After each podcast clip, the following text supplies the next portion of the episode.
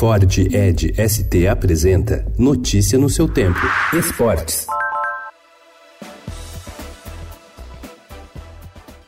Os dois técnicos mais badalados do futebol brasileiro no momento medem forças hoje à noite num jogo para entrar para a história. A partir das nove e meia da noite, o Flamengo de Jorge Jesus encara o Grêmio de Renato Gaúcho no Maracanã para definir quem será o representante brasileiro na final da Libertadores, marcada para o próximo mês em Santiago, no Chile. Após o empate por 1 a 1 no jogo de ida em Porto Alegre, o Flamengo tem a vantagem de poder jogar pelo 0 a 0. Novo 1 a 1 leva a decisão para os pênaltis. De 2 a 2 em diante, dará Grêmio e o vencedor estará na final.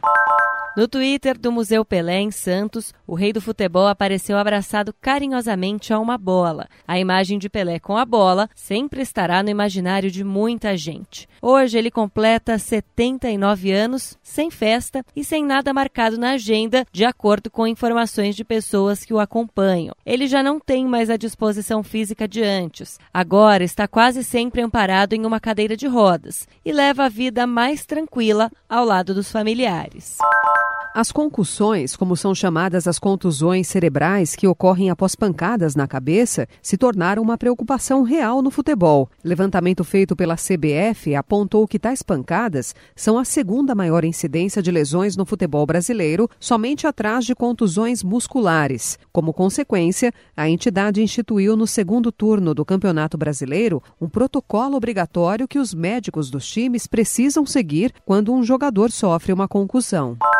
Os grupos do Campeonato Paulista de 2020 foram sorteados ontem na sede da Federação Paulista de Futebol. A competição terá a mesma forma de disputa dos últimos anos. Serão quatro grupos com quatro times cada, sendo que os dois primeiros de cada chave avançam para os mata-matas. Os componentes dos grupos não jogarão entre si nessa primeira etapa. Eles enfrentarão rivais das outras chaves. Serão 12 partidas na fase classificatória. Notícia no seu tempo. É um oferecimento oferecimento de Ford Edge ST, o SUV que coloca performance na sua rotina até na hora de você se informar.